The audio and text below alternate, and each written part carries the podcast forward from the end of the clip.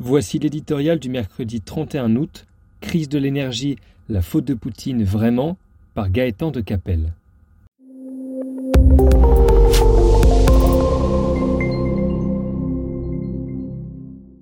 Deux ans après la guerre contre le Covid, Emmanuel Macron remet son treillis. Face à la nouvelle calamité qui nous accable, une crise inédite de l'énergie, le ton présidentiel redevient martial. Il prépare les esprits, sous l'ombrelle du Conseil de défense ressuscité, à de futurs sacrifices.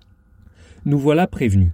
Sobriété et rationnement rythmeront notre quotidien cet hiver lorsque gaz et électricité coûteront les yeux de la tête et viendront à manquer.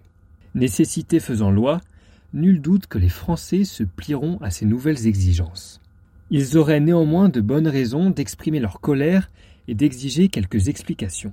Comment, lorsque l'on dispose de l'un des plus puissants parcs nucléaires du monde, en vient-on à manquer d'électricité?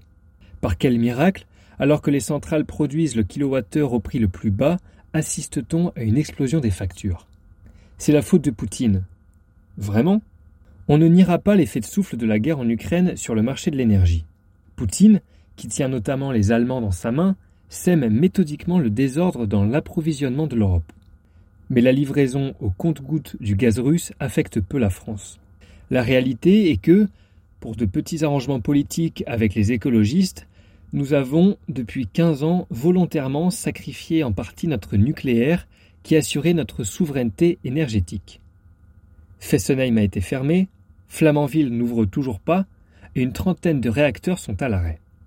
Il faut entendre la colère froide du président d'EDF racontant comment les consignes absurdes des pouvoirs publics ont fini par saper tout le savoir-faire de cette filière d'excellence.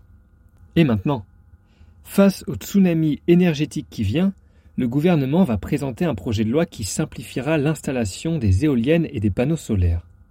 Pour le nucléaire, où l'on travaille à l'horizon d'au minimum une décennie, il faut pour l'heure se contenter d'un discours fort convaincant du chef de l'État sur la relance de l'atome, resté sans suite.